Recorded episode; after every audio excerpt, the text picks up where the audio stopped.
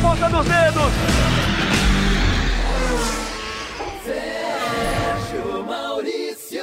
Alô, amigos ligados no podcast Na Ponta dos Dedos, edição 51, a 23 edição de 2020, na plataforma do ge.globo e nas demais plataformas no Spotify, no Apple Music, Google Music, ou qualquer canto do Brasil e do mundo, você está ligado conosco e ouvindo o Na Ponta dos Dedos. E hoje nós temos a participação dos nossos convidados Felipe Jafone. Tá bom, Felipe? Um abraço, Serginho. Prazer estar com você de novo aqui no, na ponta dos dedos. E do Rafael Lopes, que está sempre aqui com a gente. Tudo bem, Rafa? Com direito à vinheta. Rafael Lopes! Tudo bem, Sérgio? Um abraço para os amigos ligados no podcast Na Ponta dos Dedos. Sempre voando baixo. Muito bem, o, o Rafa que assina a coluna Voando Baixo do GE. Globo, a coluna diária no nossa, na nossa plataforma digital.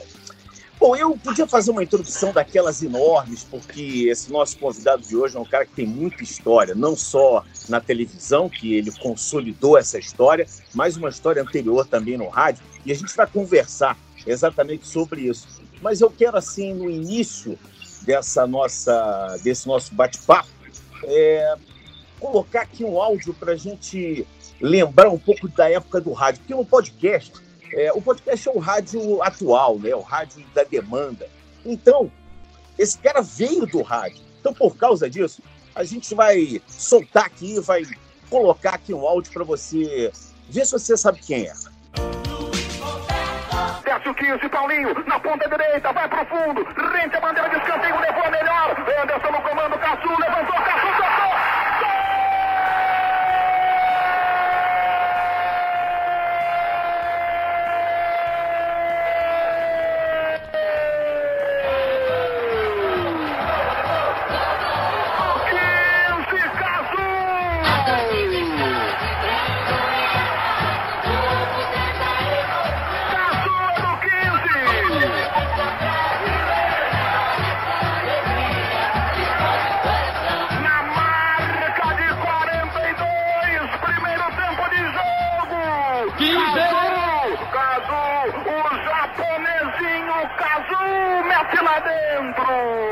aberto o placar num toque de cabeça, baixinho, esperto, japonesinho, Kazu, desceu de cabeça no lance de Paulinho, tá na ponta direita, sai na frente o 15, Kazu de cabeça, 15, 1, Corinthians 0.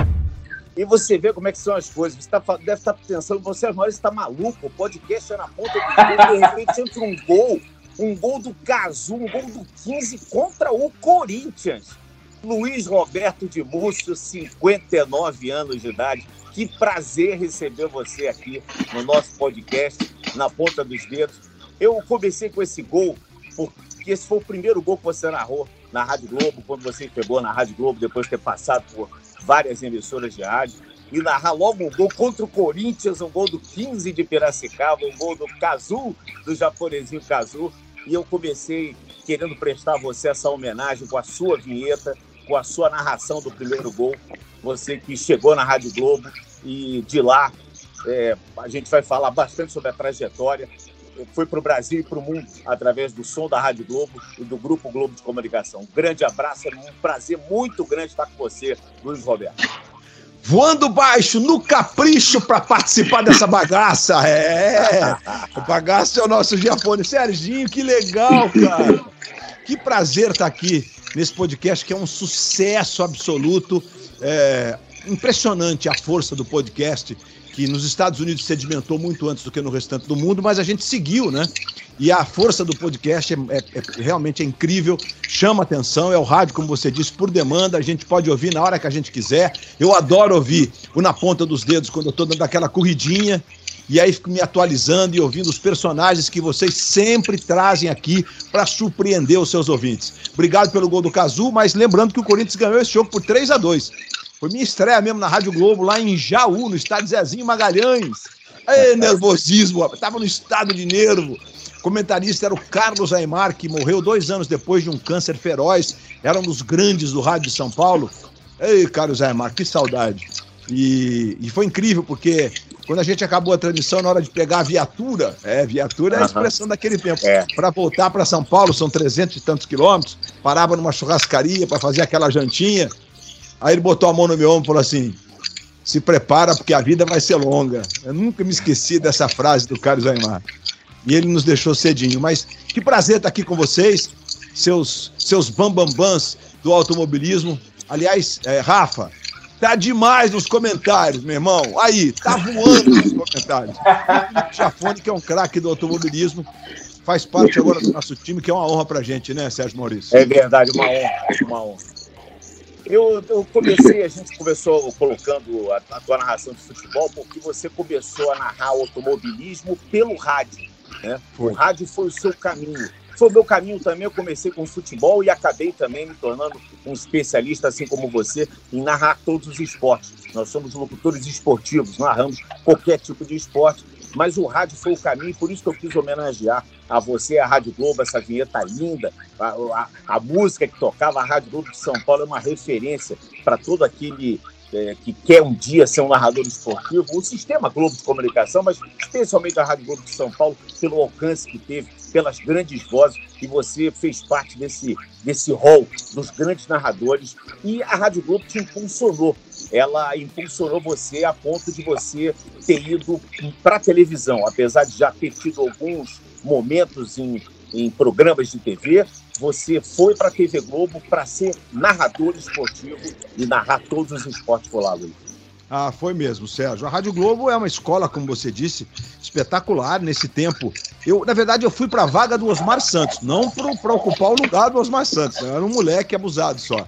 O Osmar foi para Record naquela época, Rádio Record, e aí sobrou uma vaga na Rádio Globo. E aí o irmão do, do, do, do Osmar Santos, que é o Oscar Ulisses, que é até hoje o diretor de esportes da, da- do Sistema Globo de Rádio em São Paulo, me levou para a Rádio Globo e foi o Oscar Ulisses mesmo que me, me, me levou para o automobilismo.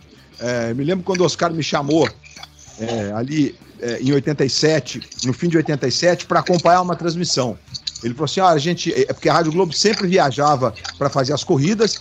Na verdade, houve ali é, uma sinergia que hoje se notabilizou na empresa, no- nos canais Globo. A Rádio Globo fazia parte do pacote comercial do automobilismo, eram, eram os mesmos anunciantes da TV Globo.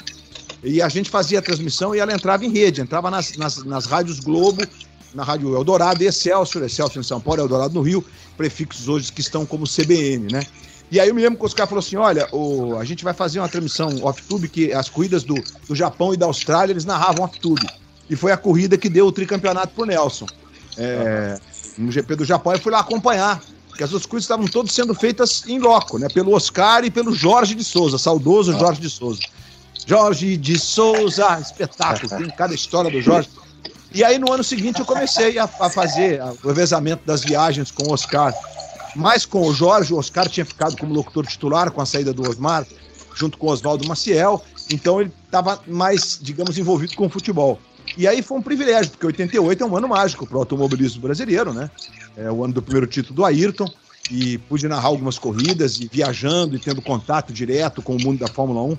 É impressionante como passou rápido, né? Se vão trinta e tantos anos disso. E realmente foi, foi a minha. Eu, eu, na verdade, quando o Oscar me chamou, ele falou assim: qual é a tua relação com o automobilismo? Eu falei: é de ir pro autódromo. Meu pai me levou no autódromo. Aí, aí ele falou assim: então fala alguma coisa aí, Oscarzinho. Eu falei assim: ah, eu me lembro, a primeira corrida de Fórmula 1 que eu vi, ainda moleque, é, foi a corrida de exibição. Que o Carlos Reutemann ganhou na inauguração do autódromo para a Fórmula 1, evidente, inauguração. A apresentação do autódromo de Interlagos para a Fórmula 1. Foi uma corrida de exibição. Pouca gente se lembra de ter visto, né? É. E depois, e depois a, a, a- dobradinha com a única vitória do Patti, que o Jean-Pierre Jarrier liderava com um dia de folga e parou, acho que com pane seca. O Rafa pode nos corrigir aí. E aí É o isso. Brasil venceu com Patti e Emerson. E aí, imagina, um, um pódio brasileiro, primeiro e segundo lugares, eu moleque ali com 14 anos. E aí a, a paixão pelo automobilismo, especialmente pela Fórmula 1, já estava latente ali, né? Paulistano tem uma, tem uma, uma parada com, esse, com, esse, com essa bagaça, como diz o, o Felipe Giafone.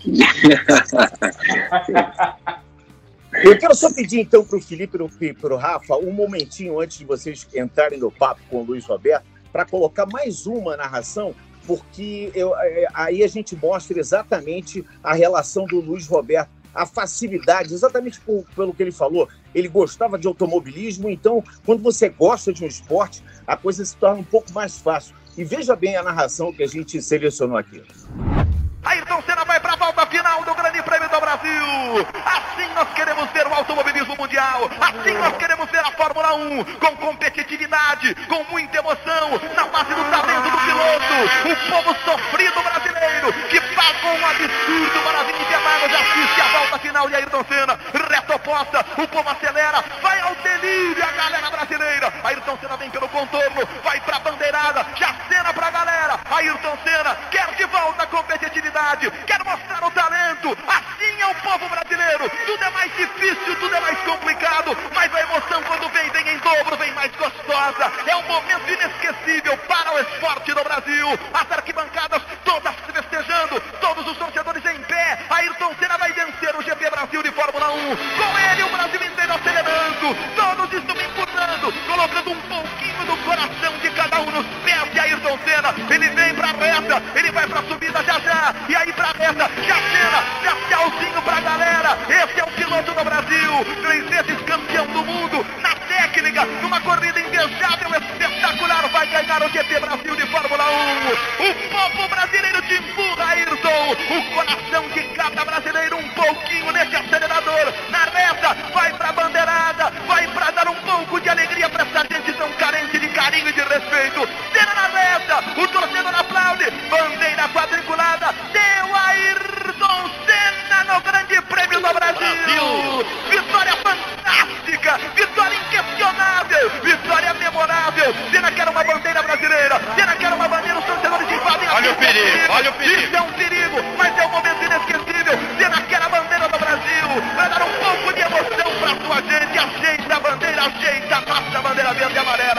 vence no Brasil, 37 vitória de sua carreira. Um momento inesquecível para milhares, milhares de brasileiros no autódromo e milhões que estão acompanhando fora do autódromo. Senna, grande vitória, inesquecível, memorável. Um presente pra galera. Arrepiante. Senna na reta oposta. Ali estamos mais humildes, que não tem mais do que aquele dinheirinho sofrido para vir no autódromo. A grande bandeira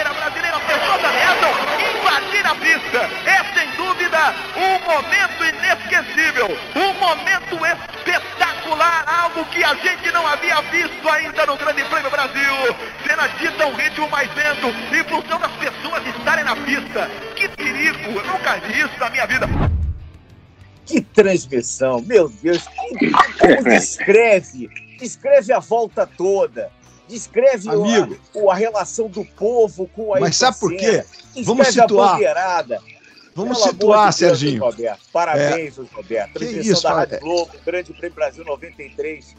Que E coisa essa- mais Essa voz que, que participa aí falando, olha o perigo é do Cecílio Favorito, saudoso. Cecílio, Grande isso. Cecílio, é um, um dos militantes da, da gasolina. Mas, Serginho, É eu, eu preciso situar, porque quem tá ouvindo pode falar, pô, esse cara tava louco, tá falando uns negócios aí. O que acontece? É, nós estávamos pré-plano real. Né? A inflação era absurda no Brasil. A gente tava. Tinha, tinha rolado um impeachment, Tamar Franco era o presidente, a gente teria eleição no ano seguinte. E aí o que acontece? É, o- os preços eram inacessíveis para os brasileiros. Né? A gente teve, foi a maior participação de estrangeiros na história do GP Brasil de Fórmula 1 em Interlagos nesse ano. O Ayrton, tanto que é, a gente vivia a expectativa do que iria acontecer com o Ayrton, e ele foi embora da McLaren, que era de motor Ford Cosworth, se eu não estou enganado nessa corrida. Aham. E E, né? Então é, é- E aí, a, a isso aí é, essa é uma vitória daquelas que ele tira da cartola, literalmente, como costumava dizer o Galvão. Porque ninguém podia imaginar. E bem no Brasil, né? O cara é predestinado. Então a gente tinha alguns componentes. É, é, muita reclamação por conta do preço dos ingressos. É, era inacessível para as pessoas, realmente era inacessível. Tinha o Ayrton que vivia falando nas entrevistas coletivas que era um absurdo o que estava acontecendo, que aquela supremacia da Williams, que já vinha desde 92 com a suspensão ativa, o carro que mexia sozinho, com o Mansell ganhando o campeonato em agosto. Era o Enfim, tal carro dos sonhos, né? carro dos sonhos do É outro o carro planeta do outro planeta. né? outro planeta. Então tinha toda essa situação. Por isso que essa narração ela foi meio, digamos, política, né? Além de esportivo. Porque tinha todo esse, esse conjunto aí, bem legal. Mas isso aqui eu não lembrava direito. Que legal. Obrigado, que presente. Que presente. O presente foi você que nos deu, Felipe Jafone, Rafa Lopes. Ah, legal demais. Eu, eu tava até curioso, uma das perguntas que, uh, que eu tava aqui era justamente isso aí, porque no podcast do Galvão, uh, uma das coisas que ele falou foi de quão difícil é, quanto difícil é você narrar uma corrida. Que para mim é o contrário. Quando ele falou isso, para mim eu vejo vocês narrando futebol, pô, tem 12 verdinho para um lado, 12 pretinho para o outro, ou 12 amarelinho, para mim é tudo igual, o carro são dois, eu já ainda de vez em quando confundo. Então, para mim, é, obviamente, o futebol está muito mais né, né, na cabeça do povo brasileiro e, e, no entender de vocês, talvez mais fácil, pelo menos do Galvão. E daí a minha curiosidade eram duas. Uma você já explicou um pouco no começo, que eu li um pouco que você no começo, antes de tudo, queria se interessou por arquitetura, daí eu verdade, queria verdade, entender verdade. como é que você caiu é, nessa de, de jornalismo. E, mas era isso aí. Qual que foi, na verdade, a dificuldade de você é, porque né, o próprio Serginho, o Serginho viveu é, né, no, mundo do carro, já era, já guiou no passado, e acaba que é, fica uma coisa mais natural. É, mas para você não, né? Você acabou de falar aí que você gostou, curtiu, viu as vitórias com o pai, mas eu imagino que não deve ser fácil, né? Você entrar num. para passar tudo que você acabou de, de, de passar aí que a gente ouviu, é, do negócio que você não vivenciou do lado de dentro, né? Então, é, bom, eu sou discípulo do Barão narrando Fórmula 1, evidentemente, ainda moleque, adolescente, e tentando entender o que se passava, né? Barão, é, como, a gente, a gente ah, contou aqui, Wilson Barão, Fittipaldi, pai, pai. que foi da Rádio Jovem Pan muitos anos, e foi o precursor das transmissões de automobilismo no Brasil. Não, e a narração memorável. O Rafa Lopes, aliás, é testemunha desse momento, porque eu tenho aqui, é, é tá aqui atrás, aqui eu não vou achar agora, mas enfim, também você aí não, pode, não poderia ver, mas eu tenho a manchete edição especial que tem o LPzinho, o, o disco, o compacto, é um compacto que veio na contracapa, Emerson campeão mundial com a narração do Barão. E aí outro dia a gente fez um, um programa especial na, na, na TV Globo, o Emerson foi e eu levei para ele assinar, ele assinou. E a outra assinatura é o, é o, livro do Emo que ele lançou lá em Monza, que você tava também, Rafa. Tá vendo? Você me persegue, Rafa. Tá em todas esse Rafa Lopes. Tá depois Mas, dessa aí eu fui pra. Depois dessa aí do Emo, eu fui pra o, Woking lá fazer o. Isso, foi lá. Na sede da McLaren, me lembro. Te levei para o aeroporto, inclusive. Te dei é, carona. É, quase chega atrasado. É, é quase, quase. Foi mesmo. De Monza. É. É, mas, Giafone, essa tua pergunta é maravilhosa, porque o Sérgio Maurício vai saber ter essa dimensão, vocês todos, mas o Sérgio que, que narra, ele, mesmo ele sendo um especialista, o Sérgio é um brilhante narrando automobilismo, narrando qualquer coisa. Ele narrando voleibol, um espetáculo, futebol, é qualquer coisa. É o Sérgio é um luto olímpico. Ele narra qualquer coisa que botar na mão dele porque ele gosta, ele é apaixonado e entende do negócio. E aí, quando eu fui para o automobilismo, eu tinha uma, uma vontade de, de, de ouvir no rádio comentários brilhantes do, do Cláudio Karsug, que está aí, que é um, que é um, que é, um, é piloto de teste e tudo, o italiano, tem toda aquela coisa da, da, da veia, piloto de teste de, de, de provas, né, de, de, carro de rua. E, é, enfim, ele tem na veia a mesma história da, da, do, do, automobilismo e tal. Mas aí eu, eu ficava ouvindo e falava, puxa vida, mas eu, como tantos outros, a gente está aqui ouvindo mais pelo lado esportivo. Então, quando eu fui para a Fórmula 1, é, eu tentei levar um pouco desse, desse tom da, da, emoção, do esporte a motor, entendeu? Sim. E ali, e aí era pertinente por um motivo simples, porque por isso que o Galvão disse que é mais difícil. E é mesmo mais difícil. É, claro, o futebol tem a questão da paixão, e hoje em dia, com essa história do ódio, qualquer. Se você gritar gol 10 segundos de um time e 12 do outro, pronto, os caras vão te esculachar na rede social. É, é, impressionante isso. Não importa que um gol foi de pênalti outro foi um golaço que o cara deu chapéu no zagueiro. Mas a gente tinha muita dificuldade para entender a corrida. Porque você não tinha nada, você era, era na dedução. É, né? E, e naquele tempo ainda era mais, problema hidráulico era tudo. Era, era mais ainda problema hidráulico. Mesmo, e a gente não tinha imagina. repórter durante a transmissão lá no boxe. Era impossível falar do boxe, imagina. Era impensável falar do boxe naquele tempo. Então, então a gente. É, é, é, é eu, aí eu, eu entendia que vamos, vamos tentar levar para esse tom de emoção e tal. Óbvio que a gente sempre trouxe a questão técnica. A gente teve em alguns momentos, é, naquela época da Rádio Globo, o Cecílio Favoreto, que é, é, militou na, no automobilismo a vida inteira. A gente tinha o Henrique Cardão, um, um, português que morava na Bélgica, que os dois já morreram, lamentavelmente, são queridos que morreram recentemente. É, e a gente sempre teve participação especial dos pilotos, porque o próprio Ayrton, quando ele foi para a Fórmula 3, ele ligava, fazia, fazia collect call pro Brasil para dizer, olha, ganhei mais uma. E a gente gravava uma palavrinha dele para a Rádio Globo. E aí, sempre no balanço Que legal, final, que legal. a gente botava a voz do Ayrton. Olha, foi assim, ganhei. Teve um ano que ele ganhou 11 de 12. Impressionante, né? Aí, daí o Silverstone e tudo. E aí, é, é, é, enfim. E aí a gente foi aprendendo. Obviamente que é, com o passar do tempo, e principalmente porque eu viajei muito fazendo Fórmula 1, né? Naqueles anos todos, até o ano da, de 87 a 94, até a, a, a corrida que morreu o Ayrton, na verdade, até algumas corridas depois, a gente tinha o rescaldo todo, a gente viajava em todas as provas, com exceção das provas da Ásia. Né? E prova na Ásia, na verdade, naquele ano que o Ayrton morreu, teve uma prova em Aida, que foi o Grande Prêmio do Pacífico, né?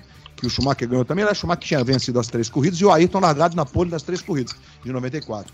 É, mas a gente não tinha esse volume de corridas fora do eixo normal. Américas, Europa e Japão e Austrália. Era o que nós tínhamos de, de Fórmula 1. Então, Japão e Austrália, a Rádio Globo não ia. Mas nas outras corridas a gente fazia tudo em loco. Então você acaba aprendendo, é meio que por osmose, não tem jeito. E aí sempre fui uma... É, é. E apaixonado, você fica no autódromo. O autódromo é aquele negócio. Eu aprendi que tinha, que tinha que usar protetor solar no autódromo, porque você fica no autódromo 7, 8, É. 9, 10 horas. E ainda mais com, a- com o Nelson. O Nelson, ele só falava com a imprensa depois do briefing. Ele, da- cinco horas depois do treino. Aí o fuso horário sempre ajudando, a gente não ligava muito. né? A gente ficava no autódromo, filava a boia lá da Ferrari, sempre na Ferrari. né? É, é, é, houve, uma época, é, houve uma época que a Williams era legal de ceder a boia pros, pros jornalistas também. E aí você começa a aprender. E, você- e aí você vai convivendo com tudo isso e, a- e a- e aprende a decifrar as coisas. Especialmente na, na questão das, da- da- digamos, da, da relação técnica esportiva. E foi um aprendizado mesmo. Sim. Mas hoje, com o advento do rádio nas transmissões, isso é um ganho monumental. A história da corrida está contada através do rádio. Então é um, é- é um- é um É. privilégio, pra- ainda mais nas, na transmissão, nas nossas transmissões, que só tem gente louca por gasolina, e vocês têm um domínio daquilo, como poucos. né? Todos vocês, o Burt, enfim, quando o Rubinho participou também, o Rubinho foi comentarista uma temporada com, a gente, é, é, enfim, o Rafa, que é um. é, nasceu, ele, na verdade, gosta, antes de nascer, antes de ser concebido, ele, ele, é, ele é apaixonado pelo automobilismo. Então, assim, é, e o Rafa também, a vida foi, foi bacana com ele. Ele pôde ir, ir para os lugares também. Então ele tem um domínio disso, né? É, como pouquíssimos que eu conheci ao longo da vida. Eu costumo dizer, aliás, eu falo isso pro Rafa há muito tempo, ele é um discípulo do Regi, do nosso Reginaldo Leme, né, o querido Reginaldo Leme, mesmo. Ele é o, o discípulo, porque muitos apareceram, ah, apareceu um discípulo, um sucessor, um herdeiro do legado do Reginaldo Leme. Né? Agora é de verdade, com o Rafa. Então é isso, sabe, Giafone? Essa, essa, eu acho, hoje, é óbvio que, por exemplo, assistindo as corridas, quando, quando a, a, a, a RBR resolveu parar no GP da Grã-Bretanha, no GP da Inglaterra, que o Hamilton ganhou com, com, com pneu furado, e eu, e- eu e o Serginho, conectando o nosso grupo de WhatsApp, a gente, pô, não para não agora, porque vai acontecer alguma coisa, os pneus estão estourando suas malas. E a RBR convive bem com os pneus, e na corrida seguinte ficou claro. Né? Ficou claro, os- não gasta pneu, pô. Eles teriam ganho duas corridas seguidas, estavam na briga pelo título, meu amigo. Exato. Então, assim, que legal. Claro que- nesse, nesse caso é, é- é- não precisou nem do rádio, né? É, porque hoje os gráficos e os pneus estourando, eles já indicavam. E a gente teve essa corrida em 2013, Rafa, que foi a primeira corrida com estouros de pneu lá, foi, né? É, é, você tá ouvindo, mas eu tô também na, na nossa gravação, eu tô vendo o Rafa também, tá? Ouvinte do podcast na ponta dos dedos. aí. É verdade, é verdade. A gente tava lá. Olha só, o, o, o Luiz, o Felipe eh, chamou bem a atenção sobre essa familiarização que o Luiz teve a partir do momento que ele começou a, a narrar as corridas no rádio, ele levou isso para a televisão, mas ainda no rádio, o Luiz foi portador de uma das notícias, eu acho que mais tristes para os amigos do automobilismo, para aqueles que amam o automobilismo, porque ele estava esporte, no autódromo de Imola em 1994, no dia 1 de maio, esse dia fatídico. Aliás, ele viveu um fim de semana, que foi um fim de semana muito difícil, que começou na sexta-feira com um gravíssimo acidente do Rubens Barrichello, passou pelo sábado com um acidente que levou à morte o austríaco Roland Ratzenberger, e no domingo ele ele estava narrando a corrida quando aconteceu o acidente com a Ayrton. E logo, logo depois, quer dizer, logo depois não, depois que acabou a corrida, a corrida recomeçou, é, e ela foi, ela continuou sendo narrada e depois o Luiz se deslocou até o hospital onde estava o Ayrton, onde foi levado o Ayrton de helicóptero E ele trouxe em primeira mão para o Brasil inteiro, ao lado do Roberto Cabrini, que era repórter da, rádio, da, da TV Globo naquela época, é, e os dois foram os porta-vozes, mas o Luiz trouxe essa informação em primeira mão, ao vivo, no Rádio Esportivo Brasileiro. Senna na frente, Schumacher em segundo. A diferença de Ayrton Senna para Michael Schumacher é de 500, de 682 milésimos. Ayrton Senna já crava a volta mais rápida. Epa, Senna batendo, vamos ver. Olha só, um acidente violento. Mas que coisa impressionante. Senna batendo de forma violentíssima. Piloto brasileiro Ayrton Senna se acidentando. Bandeira amarela de novo na pista. Senna chocou-se contra o muro. E realmente estamos aqui apreensivos acompanhando o acidente. Vamos acompanhar. Senna está no cockpit do seu carro Williams. É, é, a gente não consegue observar é, a olho nu, mas Senna está no cockpit. Eu não, eu não consigo observar se há movimentos nesse momento no carro de Ayrton Senna. Há uma certa demora da parte dos médicos. A corrida poderá ser suspensa novamente. Vejo bandeira vermelha nesse momento. Senna me parece é, desacordado. Não, mexeu, mexeu. Graças a Deus, houve, houve um movimento na cabeça de Ayrton Senna. Ele pode estar quieto, que é até o que se indica no caso de, um, de uma batida violenta. O lado direito do seu carro está completamente destruído. O acidente foi violento do brasileiro Ayrton Senna. A corrida está sob bandeira vermelha, está interrompida. Nós teremos outra largada com os carros parados. Se ele está no interior do seu cockpit, não chegam os médicos. Que coisa impressionante. Vamos ver agora a repetição. Senna passa reto nessa curva e vai bater violentamente no muro. Que coisa impressionante. Doutora Maria Teresa, parlamo di Brasile e há uma comoção em Brasile com eh, l'acidente di Ayrton Senna. Eh, prego eh, informazioni di come eh, succede eh, la questione Ayrton Senna adesso. Posso dire soltanto che alle 6.40 anche il cuore ha smesso di battere e quindi alle 6.40 Senna è morto. Lacônica, doutora Maria Tereza, dizendo que o Ayrton Senna realmente é morto. Você está me ouvindo, Luiz Roberto? Tenho que liberar a doutora Maria Tereza, ela vai atender agora ao Roberto Cabrini, que também está com equipamento celular, e apenas a Rádio Globo do Brasil ao vivo para o mundo inteiro. Só estamos nós ao vivo nesse momento e continua, como recomeça um pouco o tumulto, né, Oscar? Mas não há mais o que questionar com a doutora Maria Tereza. Não, não, não tem. Estava é, nesse momento com Osmar Santos no ar, porque estava o futebol. Era Oscar, Oscarzinho, era, Oscarzinho. Era mais tarde, né? Nesse momento, acho que por volta de 5 horas da tarde, não, não tenho certeza. Não, não, Serginho, vou, vou, vou, te situar, vou te situar. Vamos lá. É, esse, é, o Ayrton, como ela falou em italiano, né? Ela só disse que às 6h40 o cuore do Ayrton Senna parou de bater. Senna é morto. É, é, isso era mais ou menos é, 15 minutos depois da hora da, da, morte do Ayrton Senna, ou seja, por volta de 20 para as duas da tarde no Brasil. O Oscar Ulisse que estava apresentando o agito geral.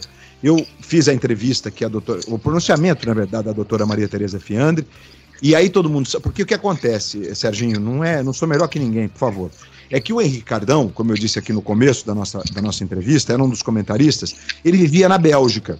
E naquele fim de semana, olha que coincidência e ao mesmo tempo é, sorte de, do jornalista, porque ele estava. O, o home internacional do celular estava sendo inaugurado na Europa. E o Cardão estava com o telefone celular dele da Bélgica. Na sexta-feira, eu usei aquele telefone celular para fazer, inclusive, a última entrevista do Ayrton Senna, que foi quando ele saiu do hospital da pista para dizer para a gente como estava o Rubens, depois da batida na variante do Rubinho. E inclusive eu, eu, eu, o Senna, o, o Rubão, eu estava entrevistando o pai do Rubinho, que estava no Brasil, no jornal da CBN. Já era a Rádio CBN nessa altura. É, quem apresentava era o Heródoto Barbeiro. É, e aí eu usei aquele telefone, eu fui fui pro Hospital Maggiore na sexta-feira e fiz uma participação no Globo Esportivo de dentro da UTI com aquele telefone, porque a gente não sabia que, que o telefone celular podia ter interferência nos equipamentos naquele tempo. Né? Uhum. É que nem o coronavírus, a gente não sabe o que pode acontecer, a gente vai descobrindo. Uhum. E aí, na, no domingo, eu fui é, é, é, é, protagonista da cobertura por conta de ter um telefone celular. Ninguém tinha telefone celular. Né? Então as pessoas ouviram, gravaram a doutora Maria Tereza e foram correndo para um, um, um orelhão. Né? E aí eu coloquei ela na escuta do Oscar Ulisses. O Osmar estava mesmo narrando esse dia. E é, é um momento tão incrível, porque aí eu comecei a participar da programação. E quando eu fui fazer uma entrevista com o Galvão Bueno, no décimo andar do Hospital Maggiore, que era exatamente onde é, é, era o, a terapia intensiva e onde o Ayrton morreu. E eu estava no décimo andar junto com Celso Tiberê, que era colega do jornal o Globo, e era correspondente nessa época, e ele vivia em Milão. Ele conhecia tudo aquilo lá, conhecia todo mundo, inclusive o cônsul brasileiro em Milão, que é diplomata de carreira e até outro dia era embaixador para o Mercosul, chamado José Botafogo Gonçalves. Uhum. Ele era o cônsul brasileiro em Milão e ele que tinha que tomar as providências. E aí nós estamos ali, éramos poucos, eu, Cândido Garcia, da Rádio Bandeirantes, que já morreu, já faleceu, o Nilson César, que está na Jovem Pan até hoje, narrador, e o Marcelo D'Angelo, que hoje é editor-chefe da Gazeta Mercantil. Éramos nós, os jornalistas, né? Ali. E ainda tínhamos o Lívio Oríquio, que era é, da, da, do Estadão, e o Flávio Gomes, hoje na Fox, e era da Folha de São Paulo. Éramos, éramos nós. Além da TV Globo. Aí o Cabrini, para conseguir ser mais, é, digamos, factual, ele também arrumou um telefone, mas ele, foi, ele deu a notícia na é, unidade portátil de jornalismo, na UPJ, que a gente chama, uhum. que ficava lá fora, porque precisava do satélite, né? E aí ele foi lá para a UPJ para entrar ao vivo e dar a notícia é, alguns minutos depois na TV Globo. É, e quando, quando do jogo, aí eu tô nesse décimo andar, Sérgio, e aí o, pedi pro Galvão. Na, a primeira entrevista que eu fiz foi com o Reginaldo, mas isso foi saindo da cabine porque a gente já sabia da gravidade depois do acidente. O socorro, o doutor Cid Watkins, que morreu recentemente, e eu tive o privilégio de rever, porque o doutor Cid, depois daquele dia, ele sempre me tratou com deferência, ele sempre, ele sempre me olhava e sabia quem eu era. Né? E eu o revi depois em 2004, em Silverstone, ainda médico, e agora recentemente, em 2013, acho que foi até 2013, o Rafa também estava nessa. Ele foi visitar a Fórmula 1, já bem velhinho, de cabeça branca e tal. É, e eu me lembro que, que o Charlie, o Charlie Watson, que era o diretor de provas, ele estava nesse dia com a família e com os netinhos. O Charlie que nos deixou também muito cedo, né? É, morreu outro dia, de forma surpreendente. E aí eu, eu, pude conversar um pouquinho com o Dr. Cid, assim, é uma admiração por aquele piloto que eu, eu, eu entrevistei algumas vezes. O, o Christian Fittipaldi teve um acidente gravíssimo em, em Manicura uma vez, e eu me lembro que levantou um poeirão, eu saí correndo e quando, eu, quando aí a gente foi, eu e o Lemir Martins, a gente foi correndo pro local do acidente, foi no prêmio no, no, no treino livre 1. É, eu, como louco, sempre fui pro treino livre 1. Muitos companheiros só por causa do fuso horário, só chegavam pro treino livre 2. E aí chegamos lá e o doutor Cid falou: não é sério, ele pode ter quebrado uma vértebra. Né, que a gente ficamos todos aflitos. E aí nesse dia eu fui entrevistar o Galvão, e aí tinha um orelhão. E eu, eu entrei ao vivo no, no, no, na transmissão. Era a final do Campeonato Paulista, na verdade era penúltima rodada, são Paulo e Palmeiras se enfrentavam no Morumbi e era um campeonato de pontos corridos, que ia ter Copa do Mundo, o campeonato foi mais curto. E o Palmeiras ganhou o jogo por 3 a 2 e ficou por um empate na última rodada de ser campeão contra o Santo André. É, e o Osmar parou de narrar. E quando eu entrei na transmissão do Garotinho, o jogo do, do Flamengo e Vasco era, era, era 5 da tarde, São Paulo às 4, e isso era por volta de 15 para 5. É impressionante, porque quando o Garotinho foi me chamar na Rádio Globo, ele vai me chamar e para de falar e pede para eu ouvir o Maracanã cantando olê, olê, olá, cena, cena. Cara, você imagina eu lá do outro lado, tentando controlar as minhas emoções para conseguir continuar falando, trabalhando. Eu, eu ouvi isso, Luiz, eu ouvi isso. Eu, eu sou testemunha é, auditiva desse, dessa sua participação. É por isso que, inclusive, olha, o Rafa foi muito o Rafa vai falar agora, nesse momento, o Rafa foi muito. Eu, não, eu, falando, eu também estava ouvindo esse jogo. Foi cirúrgico para poder é, conseguir fazer essa compilação. Essa compilação que é triste, mas é linda, porque ela, ela tem um contexto todo de jornalismo e tem um contexto de história muito grande. Né? Inclusive da transição exatamente sua da, do, do rádio para a televisão. Então eu queria que o Rafa agora é, falasse também. Desculpa, Rafa, deixa você muda esse tempo todo aqui. Você me perdoa, você é meu companheiro, meu, meu parceiro aqui de podcast. Mas Fala, é, Rafa! É muita história, né? Muita história. É. as histórias estavam ótimas aqui. Aliás, obrigado pelas palavras aí, momentos históricos aí que a gente ouviu agora na rádio. Até aquela coisa de ficar buscando, a gente estava buscando ontem momentos aí seus para achar. A gente tem mais alguns aí para mostrar ainda. Mas é, foi muito legal ouvir isso tudo. E, cara, a gente faz, fez aquela, aqueles anos juntos, eu queria saber o seguinte, quando a, a, gente falou com o Galvão, a gente, o Galvão falou muito sobre a dificuldade lá da cabine. Eu imagino que para quem fazia rádio e, e sem toda aquela estrutura de transmissão da Globo e tal, que já não era grande coisa naquela época, devia ser ainda pior. É, você depois viajando pela Fórmula 1 com a TV, qual a diferença que você sentiu mais assim, na transmissão da, do rádio para televisão? Então, é, a, a, transmissão de, de, de, Fórmula 1 no rádio, ela, ela se assemelhava mais à transmissão de televisão do que o futebol é, da, do rádio para televisão, né? É, claro que naquela época, vocês devem se lembrar, o Sérgio e o Felipe, o Rafa não sei, que já pegou o mundo digital. É, a, a, gente só, primeiro, a gente não, só tinha... Peguei, não. É, é mesmo? Eu via, via transmissão sem nada na mão, era só o que vocês falavam na, não. rádio. E, na e você imagina, pra gente quando era off-tube naquele tempo, era só o que tava no, no vídeo não tinha quase nada. É, vocês fizeram, nós fizemos TBTs maravilhosos aí de provas da, daquela época, e, e, a gente vê que a geração de caracteres e a finalização é, era muito ruim, é, porque não tinha recurso. E a gente só tinha o computador com os tempos, que era um monitorzinho de 5 polegadas Olivetti, desse, grandão e, e, e pequenininho, com a letra verdinha. E se você não desse a diferença quando o cara cruzava na, na, na, na, na reta, no ponto de cronometragem, só tinha um ponto de cronometragem pro computador. Se não desse a diferença ali e a volta e fizesse a referência, se um estava mais rápido que o outro, esquece. Que depois apagava, só aparecia de novo quando eles passavam. Eu não peguei o mapa na mão, mas eu peguei gente fazendo o mapa na mão, porque nem se confiava muito ainda no, no, no computadorzinho, uhum. entendeu? Então o, o, o, o, Ricardão ele fazia o mapa, ele levava aquele mapa volta a volta e marcava uma por uma. É, é impressionante, né? E tinha um cronômetro, o cara passava, ele pá! E aí ele ficava, falava, tem no computador? Ele falou, não, eu não acredito. Ele, pá, olha, diferença de 7, ele olhava no computador, tava lá, né? 6,5. Tá vendo? É, é, aqui, ó, vale o cronômetro. Então eu peguei isso.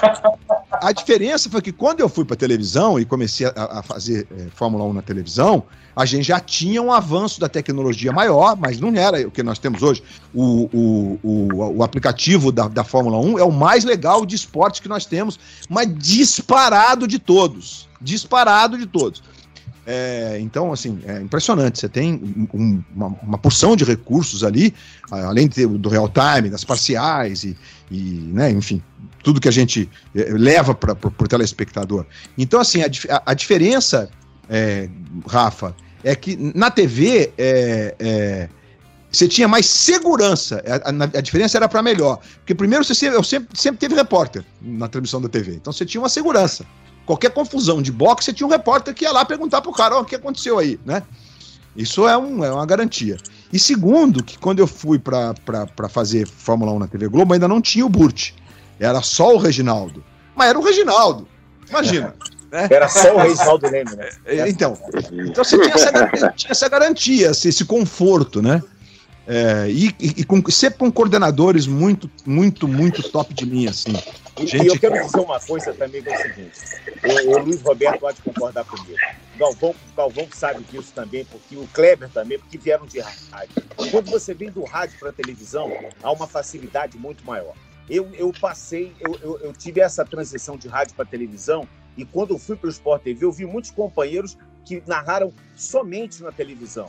Eles não tinham ainda a bagagem do rádio. E o rádio é um improviso absurdo. Absurdo. Então, quando você chega na televisão e você tem a imagem, porque no rádio você tem que fazer o cara imaginar aquilo tudo que você está descrevendo. Tem que criar a imagem. Mostrar, você cria uma história na cabeça do ser humano, porque o rádio é um objeto que você leva para qualquer lugar, para o banheiro, para a cozinha, você liga no, no carro. Enfim, o rádio não é um objeto que você precisa estar tá olhando para ele. E a televisão, diferentemente, você tem que estar tá sentado olhando para ela. Então, essa facilidade que o Luiz teve de já ter feito Fórmula 1, futebol, nem se fala quantos e quantos jogos quantas e quantas emissoras. Quando ele foi, me parece, quando foi para a TV Globo, ele encaixou ali, porque é exatamente o que ele falou, a segurança. Ele tinha segurança de, um, de uma transmissão tecnicamente maravilhosa e um repórter e um comentarista que estavam ali para dar todo o suporte. Sem dúvida. E, sabe, Sérgio, que na Fórmula 1, isso que você disse é, é, é, é, muito pertinente. Porque na Fórmula 1 foi mais gritante ainda a experiência do rádio, porque, como eu disse quando comecei a responder pro, pro Rafa, havia uma semelhança. O que tinha era uma questão de entonação, porque o rádio, né? O rádio, é- é- você fala menos natural no rádio, você, o narrador, né? Ele, ele entona um pouco mais e preenche um pouco mais o espaço, mas o texto era muito parecido.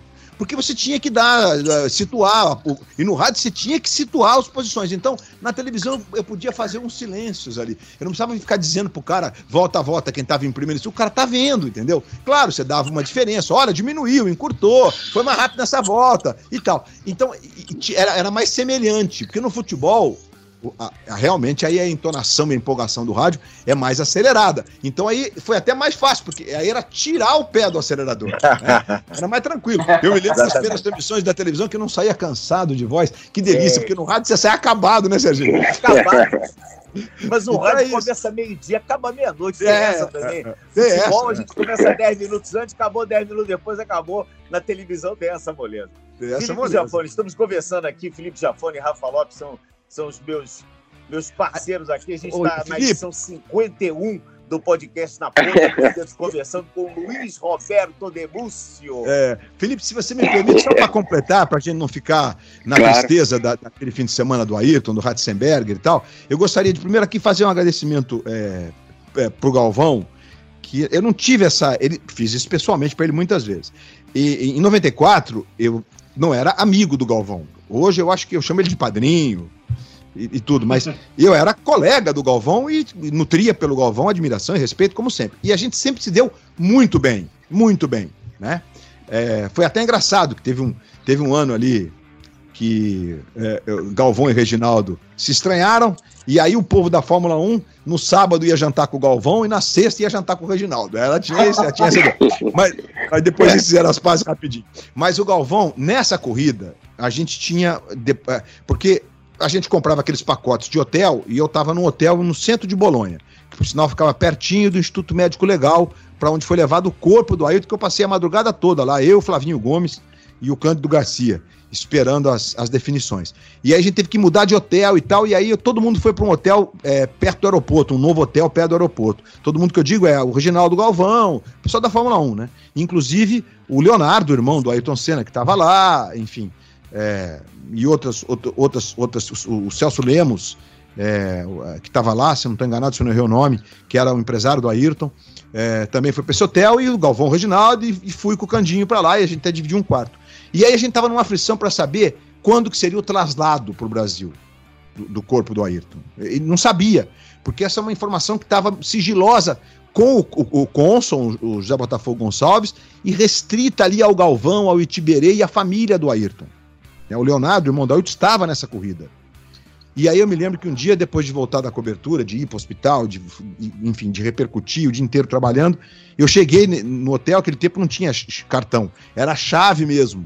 Tinha o escaninho da chave. E aí o Galvão tinha deixado num envelopezinho, no envelope não, num, num guardanapozinho do, do café que tinha na recepção do hotel, a, a descrição. O, o corpo vai voltar para o Brasil no voo da Varig de Paris, tal dia, que era de terça para quarta ou quarta para quinta, e tal, papapá. E aí eu cheguei, vi aquilo, consegui viabilizar um lugar nesse voo e um voo de Bolonha para Paris que desse tempo de fazer a conexão. E me lembro, inclusive, que a gente, eu e o Reginaldo estavam nesse mesmo voo, o Reginaldo comprou uma câmera, eh, ele conseguiu entrevistar, inclusive, depois no voo para o Brasil, o comandante do voo, né? Eh, e a gente viu o embarque do, do corpo num avião de guerra em Bolonha, um avião do, do- do- da, força, da Força Aérea Italiana, que levou o corpo para Paris e depois embarcou ali na classe executiva de um voo da Varig, que tiraram os bancos e tudo. E o Galvão teve um outro gesto eh, belíssimo, assim, que, de ser humano mesmo, que num dado momento ele saiu lá da classe. Só ele, a Betise, que era assessora de imprensa da Williams, a Betise Assunção, o Lemos, o Leonardo e o Galvão estavam eh, junto com o corpo. E aí ele foi lá na Econômica buscar os jornalistas brasileiros para que pudesse fazer a sua despedida eh, ali no voo. Então são, são gestos que mostram a grandeza do Galvão. eh, que a, a gente conhece o Galvão gigante, maior de todos, narrador, mas poucos conhecem o sujeito generoso que é o Galvão Bueno. E olha, não é fácil o cara ser um- do tamanho do Galvão. E ele consegue ser esse cara. Incrível. É um agradecimento Muito que eu. obrigado eu queria fazer. Luiz. Muito obrigado por você ter falado isso. Muito legal. Bacana. Vai, Jafone, desculpa. Não, que nada, eu não tenho nada para falar, só tô adorando as. Eu não- jamais imaginava que tinha sido eh, né, que, o- que, o, que o Ayrton tivesse vindo dentro, né, ali na classe do executiva desse modo que você falou. Então, eu tô, tô aqui porque eu lembro que uma coincidência, imagina que o dia que, no dia do acidente do Ayrton, eh, o- eu estava correndo de kart com o Burt, o Burt foi campeão brasileiro, eu cheguei em segundo, fui vice-campeão brasileiro. E Você foi perdeu um. pro Burt? Porra, Você perdi perdeu pro pro Burt. Cara, que isso, não conta Na isso. final, Que na isso? final ainda fui lá e perdi pro Burt. E daí, e, e só que eu lembro que foi horrível, eu nem lembro, não, não, tem, não tem o pódio disso, ainda bem, né? Porque viu o Burt lá na, na frente. Não, brincadeira, o Burt andava bem pra cá. Tô brincando, Burt. É.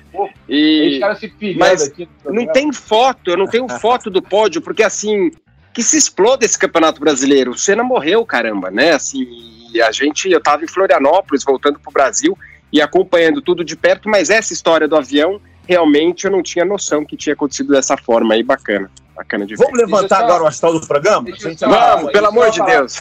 fala rápido. Antes, antes de avançar para esse áudio que eu sei o que, é, deixa, deixa eu só falar de rádio aqui um pouquinho, até agradecer, Claro. o Luiz está aqui, agradecer o Oscarzinho, né, que foi o primeiro cara que me colocou comentando na corrida, foi o louco que me colocou comentando na corrida na rádio. Fiz uma grande prêmio do Japão de 2013 na Rádio Globo, depois eu fiz algumas outras corridas, para São Paulo fazer, então só para agradecer, deixar o agradecimento aí. Também comecei no rádio, ele foi o louco de me colocar para comentar uma corrida. Aí começou aí a brincadeira. É muito legal. Fórmula 1 pelo rádio é uma experiência maravilhosa. Eu também já tive o prazer de narrar, é uma coisa fantástica. Mas vamos avançar um pouco no tempo. A gente separou aqui uma narração também do Luiz Roberto, uma narração bacana, uma narração de uma vitória. E o Luiz também, com o decorrer dos anos, ele foi colocando os seus bordões para fora. O narrador ele é marcado por bordões. Alguns narradores preferem não usar bordões. Isso é de, é de é de preferência e, do, e da técnica de cada um. E outros, como eu e o Luiz, por exemplo, gostamos dos bordões. Eu acho que o bordão passa a ser uma marca e uma identificação com o telespectador ou com o ouvinte de rádio. Então eu quero soltar aqui uma gravação mais recente para a gente ouvir Luiz Roberto na TV Globo. No capricho, trazendo com o maior cuidado.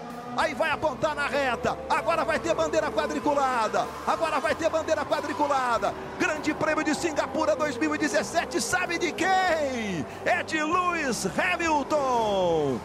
60 vitórias na carreira. Liderança indiscutível do Campeonato Mundial. 263 pontos. 60 vitórias. 69 pole positions. 28 pontos de vantagem para Sebastian Vettel. É isso. Lewis Hamilton faz parte dessa, dessa é, digamos assim, nova Já fase foram- da Fórmula já 1. foram mais já 27. acompanha- Já foram mais 27 depois dessa aí. Tá louco esse Lewis Hamilton. Né? Pois E- é, e- ô, ô, Serginho, essa corrida tem uma historiazinha, porque eu ferrei o Luiz Roberto nessa corrida. Por quê, Rafa? Porque a, a, a, foi uma corrida que ficou pelo tempo, uma corrida que choveu no início, até o, o Vettel, o Raikkonen e o Verstappen bateram na largada. E aí a gente estava no regulamento da mão lá. Eu, a TV inglesa, a TV espanhola, todo mundo errou. E aí eu falei, ah, é a última volta. É a última volta, é a última volta. Aí beleza, ele foi narrar a última volta. Não foi essa volta que a gente colocou. E aí ele narrou a última volta, só que era a penúltima. Ah. Porque Mas o regulamento Mas já. não mudou nada. regula- É, o regulamento já, na época já Que tinha era duas, duas horas mais uma volta. mais uma volta. E aí dava certinho o número de voltas da corrida. E aí a gente, não, é a última volta, porque sempre foi assim, década de 80, entrava o cronômetro na tela, que era quando tinha geralmente corrida que estourava o horário, é, entrava o cronômetro na tela, era a última volta. Aparecia Uhum. lá a última volta. Só que naquele dia não, foi final lap. A TV inglesa narrou a, a, a, a corrida, a vitória do Hamilton uma volta antes, TV espanhola, TV. Quase todo mundo narrou. E aí quando foi, peraí, peraí, o regulamento, não, não, cadê a bandeirada? Cadê a bandeirada? E aí, Não, e aí você percebe na narração que tá titubeante, né? Tá titubeante. É, entendeu? Que O coordenador, o coordenador falando, é a última, é a última, então vou, pô. Né? É, ainda bem que deu certo, cara. Ai, meu Deus. Mas o coitado que ficava responsável pelo regulamento era eu, né? E eu que dei o mole. Eu Não, mas você sabe que tem histórias incríveis, porque em 1998, Rafa, me ajuda aí, mas teve uma corrida que o Schumacher cruzou pelo box. Onde foi? Inglaterra. Inglaterra, foi? Foi, foi, foi 98? Eu acho que foi 98. É, 98. Tá. Eu, lembro de, eu lembro de 94 Inglaterra. Aí todo mundo tomou um susto. Ah, ele, cruzou, ele cruzou por dentro do boxe, meu amigo. Schumacher, né? Estamos falando dos- desses caras que estão em outro planeta. E o que, sem dúvida, eu não me lembro quem estava narrando essa corrida, acho que era o Kleber que estava narrando essa corrida. É, mas eu, eu não- a gente estava, acho que no meio da Copa, a gente estava numa parada aí que não, não, eu não ouvia a, a transmissão. Mas você imagina, deve suscitar também uma. uma- da- o cara fica titubeante, pô, né? É, é- é inusitado. Cruzou pelo box, passou pelo ponto de cronometragem, valeu, meu irmão. É, é loucuras, loucuras. Estamos E- conversando aqui com o Luiz Roberto, podcast na ponta dos dedos, edição 51 desse ano de 2020. A gente conversando, batendo papo com as grandes estrelas também do Grupo Globo de Comunicação. Estou aqui com o Rafael Lopes e com o Felipe Jafone. Tem mais um áudio para soltar. Essa, esse áudio foi muito, mas muito legal mesmo, porque foi uma corrida daquelas assim de, de arrepiar. E o Verstappen vai pressionar mais uma vez. Bota de lado, bota de lado o Verstappen. Eles praticamente tocam rodas. Verstappen joga Leclerc para fora e ultrapassa. Gol da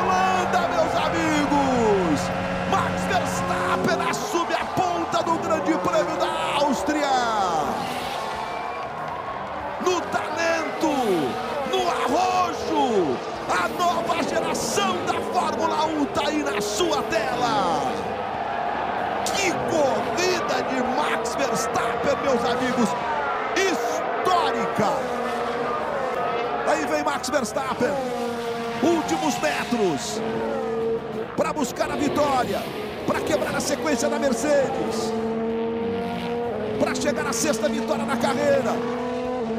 Aí vem para a bandeira quadriculada. A vitória no Grande Prêmio da Áustria é. Sabe de quem?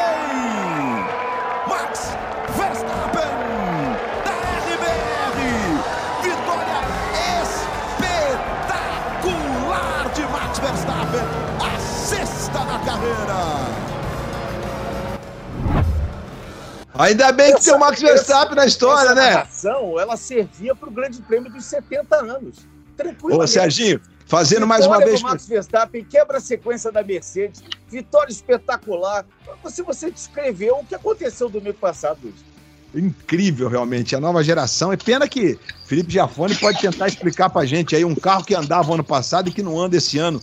Mesma coisa, Ferrari é inacreditável. Mas você sabe que eu preciso fazer justiça aqui, porque numa corrida antes ou duas, quando surgiu a brincadeira do gol da Holanda por causa da torcida na Áustria, a torcida da Holanda estava lá toda laranja, o, o Sérgio Maurício que inventou essa história e mandou um, um, um, um, texto pro Reginaldo.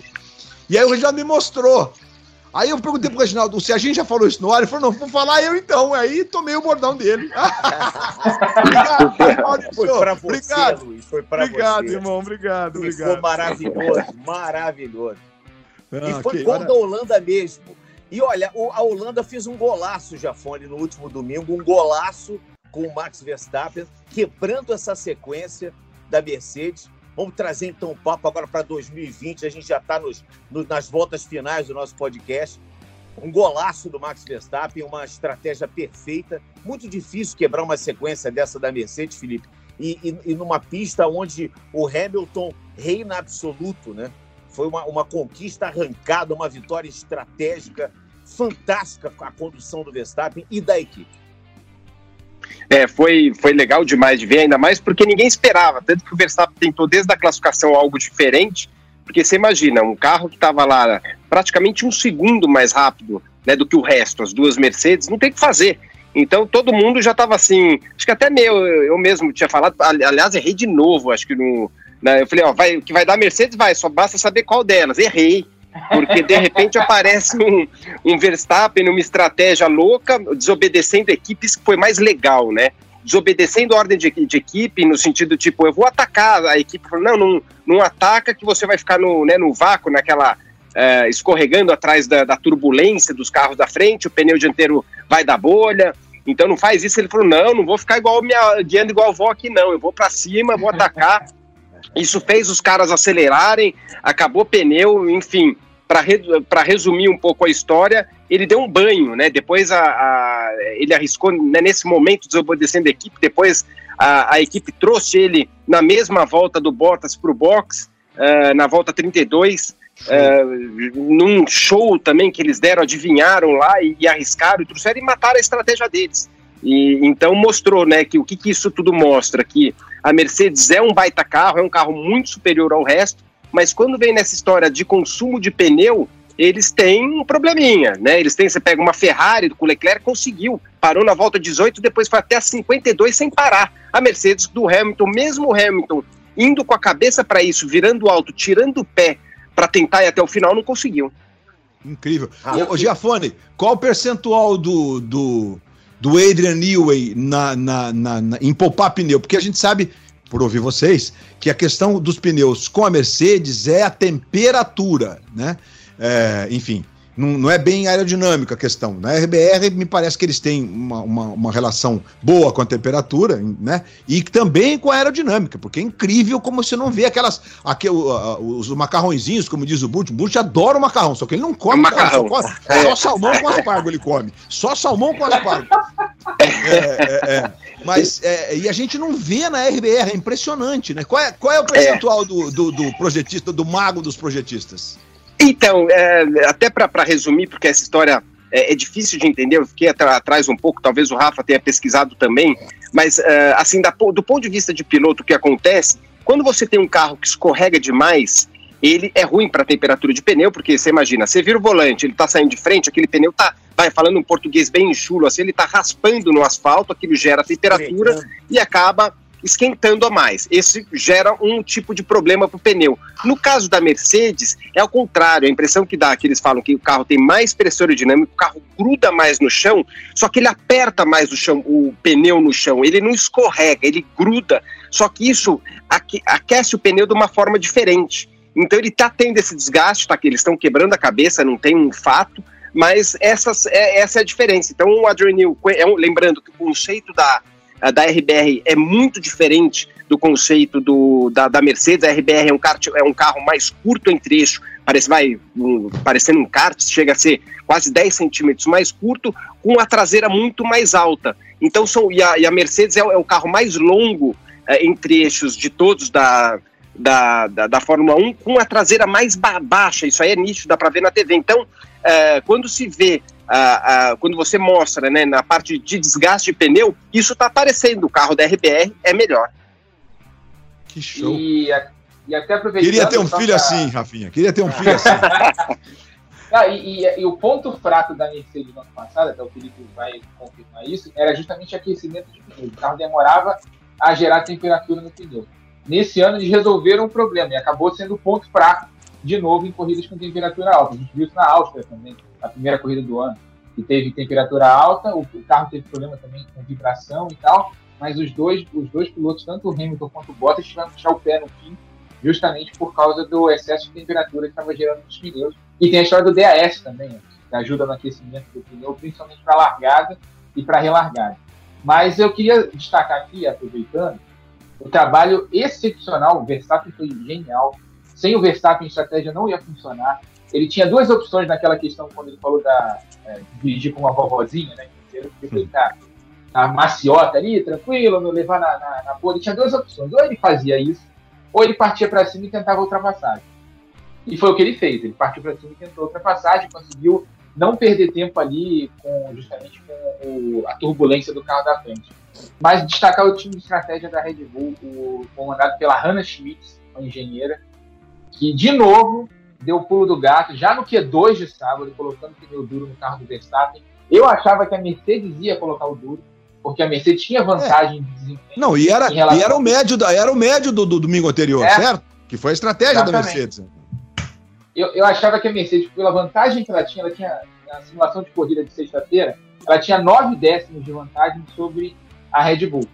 E eu, eu achava que a Mercedes ia botar, ah, beleza, estamos bem, vamos colocar o duro aqui, a gente garante o primeiro stint da corrida e depois faz dois instintos mais curtos, né? De repente com duro de novo, com, com médio e ganha a corrida. Mas aí o Verstappen foi com uma estratégia diferente, a Mercedes foi naquela, não, tão, tão tranquilo aqui, vamos de médio mesmo que a gente vai dar esse negócio de novo, com o pé nas costas. É, mas aí, Rafa e Giafone e Serginho, a, a Mercedes eh, subiu nas tamancas, porque no Sim. domingo anterior, usando os compostos que estavam à disposição, a RBR não teve problema com os pneus. Ela fez aquele último pit stop por, por garantia, porque o Verstappen estava com 35 de vantagem para quem estava atrás dele, e para tentar fazer a volta mais rápida. né? E aí, se não tivesse parado, teria ganho Exatamente. com sobras. Então, a, a Mercedes está sabendo que para a RBR é possível fazer a mesma estratégia do outro domingo, meu amigo. É inacreditável É, você subir, é prepotência, ó, narizão empinado. Sim, mas foi isso. Exata- Exatamente isso. E aí tem a questão da estratégia. Para a estratégia do, do Verstappen funcionar, precisava que ele ultrapassasse o Huckenberg na largada. Ele fez. Depois ele, ele quando viu, quando a, a Mercedes começou a ter dificuldade com os médicos, foi a hora que ele começou a acelerar e tirar vantagem em relação aos dois pilotos da, da, da Mercedes. Aí ele fez o pit stop, se não me engano, 10 voltas depois. É, o, o, o Felipe pode me corrigir. Mas eu acho que ele fez 10 voltas depois dos dois pilotos, 24, E aí voltou na cola do Bottas. Falou: não vou esperar, não vou esperar. Passou o Bottas na volta de, de retorno, com pneu É. frio. Foi. E aí depois foi, abriu vantagem e conseguiu controlar. Teve a, o grande golpe lá, que até o Felipe falou, de parar na mesma volta do Bottas. E a Mercedes ali com o Hamilton também foi conservadora né, o pneu, ainda tinha algum desempenho. né. É, o erro da Mercedes foi não ter marcado o Verstappen na segunda parada. né. Ela antecipou a parada do Bottas e entregou a estratégia dela para a Red Bull. E a Red Bull conseguiu antecipar bem essa estratégia. O pneu do Verstappen médio duraria mais algumas voltas, daria para ele levar até o fim. Aliás, a estratégia inicial da Red Bull, né, que a Pirelli inclusive recomendava, era duro, duro e macio, com seis voltas na última, no último stint da corrida para tentar ganhar. E eles foram fizeram uma, uma mudança ali, foi macio, médio, duro, dois períodos grandes de duro e um pequeno de médio. A, Red Bull estava rendendo com, melhor com duro, e aí um show de estratégia, um show do Verstappen. É aquilo que a gente fala assim: Fórmula 1 foi. Fórmula 1 é, e automobilismo é o esporte individual mais coletivo que existe. E esse domingo, a vitória do Verstappen é uma vitória do Verstappen, da Red Bull. E sim, se o Verstappen não tivesse acelerado o que ele acelerou, não ia ganhar. Se a Red Bull não tivesse feito o grande golpe de estratégia que fez, também não ia ganhar. Então foi um trabalho conjunto. É isso que é a Fórmula 1. Acho que foi uma vitória que resume bem o que é a Fórmula 1. E você acha que eu, eu quero saber do Rafa, do Felipe do Luiz para a gente concluir aqui o nosso podcast? Será que vai ter alguma mudança? Porque estava tendo um domínio acachapante. A primeira corrida na Pole foi do Bottas, vitória do Bottas. Nas duas corridas seguintes, né, na Estíria e depois na Hungria, o Hamilton levou tudo. Chegou em Silverstone, Hamilton também passou o carro. E de repente, nós temos aí uma, uma situação diferente com o Max Verstappen vencendo. Será que pode ser um caminho para uma disputa de duas equipes? Porque a gente estava tratando até agora a Fórmula 1 de Fórmula Mercedes, Hamilton contra Hamilton e os, os recordes do Schumacher, e o resto do, da, da, da turma com Verstappen liderando. Pode ser uma Fórmula 1 diferente em 2020? Eu quero dizer o seguinte para ouvir, para ouvir o Felipe e o Rafa. É difícil, é, pelo seguinte, na minha interpretação esportiva da história. Em poucas voltas, a Mercedes não tem problema com os pneus, então ela vai continuar sendo mais rápida. A gente vai para Barcelona, onde passar é muito difícil. E aí a tendência da Mercedes é largar na frente. É, se você pegar outra pista, Portimão, por exemplo, é uma pista que vai ser semelhante. A mesma situação. Então, se, se eles largarem na frente, dificilmente eles vão perder a corrida. Porque Silverstone, a questão de Silverstone é que são curvas velozes. E aí tem essa questão dos pneus, que provocou o estouro num e na outra provocou que levou a Mercedes a mudar a estratégia eh, na medida, por medida de segurança, para evitar que tivesse um estouro e os carros não chegassem. Então, assim, no, no meu olhar esportivo, sem muito conhecimento técnico, partindo do princípio que você não pode mudar muita coisa, é difícil. Agora, o legal da RBR é que a RBR é, é, a, é a equipe que se notabiliza por essas tentativas, porque eles têm um carro redondo, redondo, o Honda está confiável, não quebra mais, eles têm um carro que aerodinamicamente um espetáculo, a, a relação com os pneus é impecável, eles podem tentar algum puro do gato de novo. E, aí eles têm mais um conhecimento da gente. que guia lá, que se chama Ah, não. Max Verstappen, que, É, pelo amor de Deus. Pelo amor de Deus. E se propor para ele, vamos fazer isso que a gente tem risco de ganhar, risco de ganhar, ele vai falar, vamos. Ele vai topar. né, Japão? É, eu tô com você. Eu acho difícil. Eu acho que uh, né, a gente sempre fica com uma esperança depois de uma corrida tão bacana que nem essa última, né? E, e, e dá um resultado completamente diferente do que a gente imaginava. Sempre dá aquela esperança. Será que a gente vai para a próxima e, e vai ter? Mas eu tô com você. Eu acho difícil a Mercedes uh, vai fazer a lição de casa. Eles erraram também. Eles foram meio, como você falou, nariz empinado. Eu acho que uh, tanto no, na parte do Hamilton, né? O Hamilton ali no final achando que poderia estourar o pneu. A única coisa que a gente pode pensar aqui, que a RBR pode estar pensando agora é o seguinte, ó, é fato que o pneu dos caras gastam bem mais que o nosso. Vamos começar a jogar na estratégia sempre diferente. Eles vão para um lado, a gente vai para o outro. Tentando dar um pulo do gato mais ou menos parecido. Mas mesmo assim é difícil, porque a Mercedes a gente sabe que reage muito rápido. Então, eles vão já estão quebrando a cabeça para não ter esse problema lá na frente. Mas o que vai lembrar que mesmo que a briga da Mercedes esteja né, lá para frente, ah, a Ferrari está tomando pau, ah, o, né, o próprio Verstappen é único lá, vai carro isolado, por isso que até ele tentou uma estratégia diferente, que ele falou, ah, pior das ser o terceiro, porque ele está longe do quarto e, e longe do, do segundo.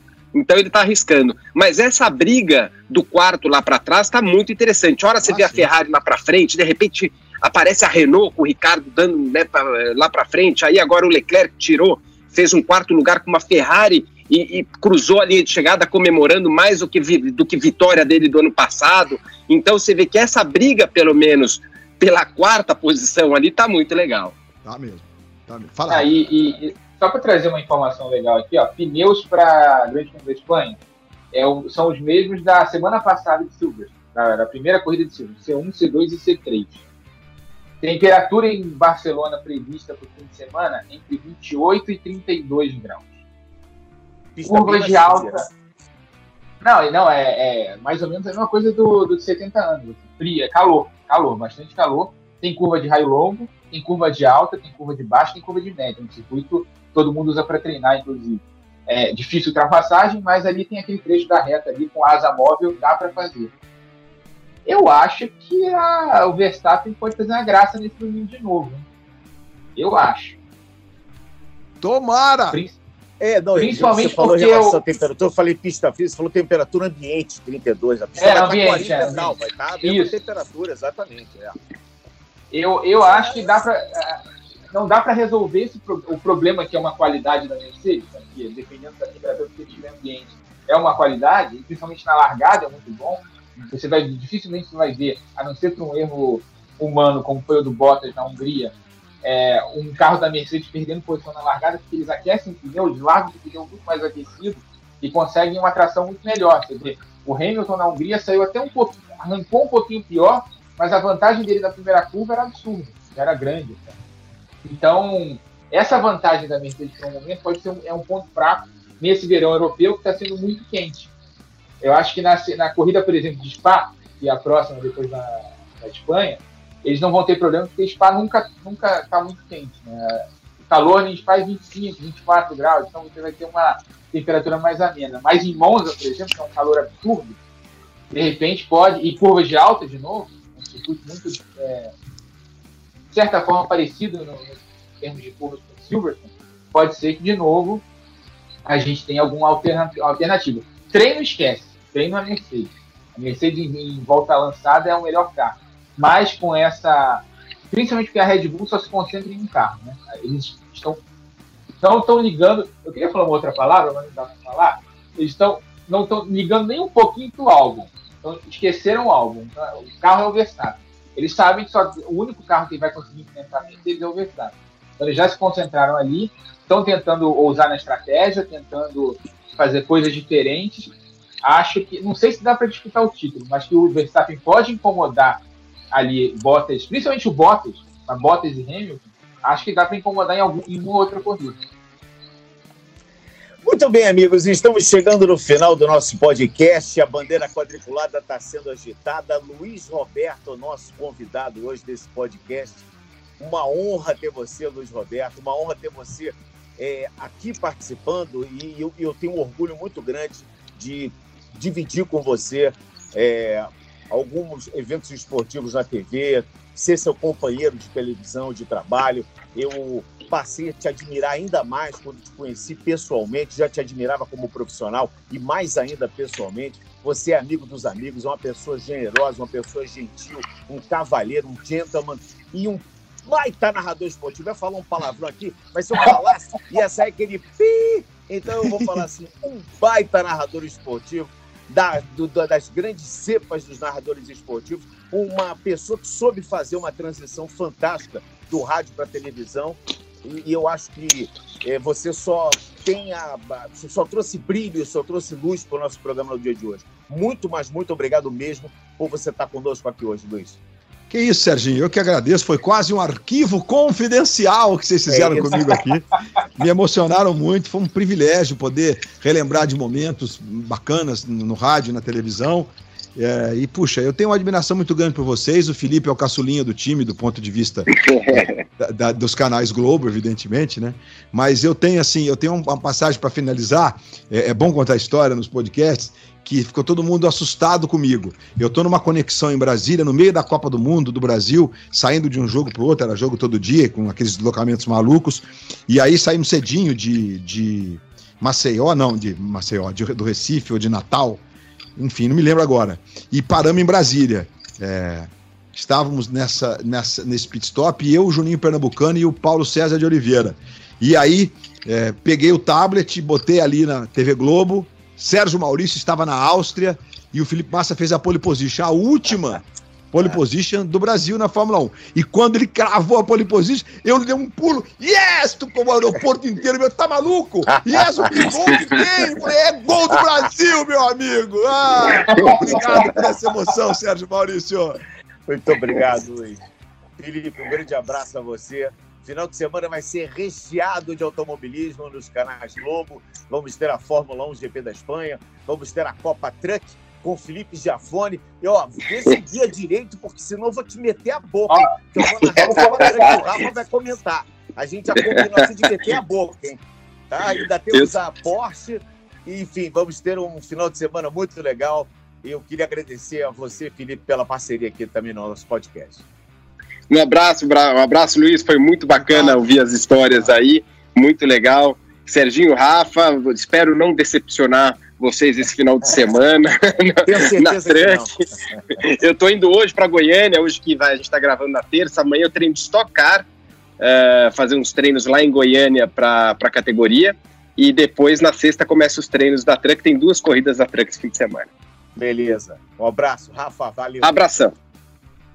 É, uma, é, é, é um prazer sempre fazer com o Luiz, o Luiz é uma grande pessoa, fora do ar, um cara, um cara incrível, e é sempre legal estar com ele aqui, poder a gente poder fazer essa homenagem pro, pro Luiz é bem legal.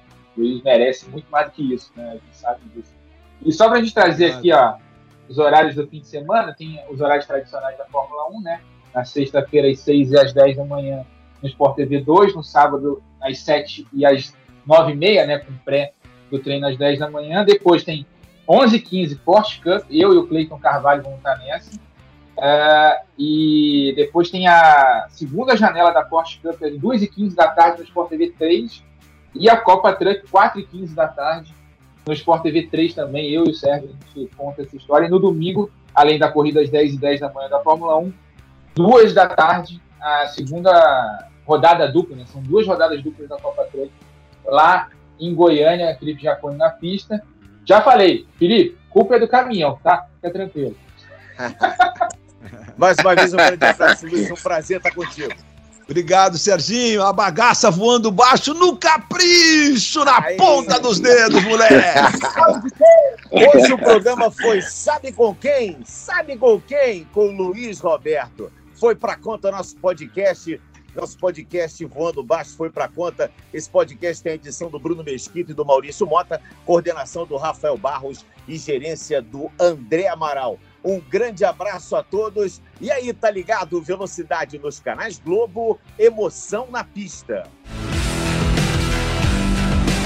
Na ponta dos dedos.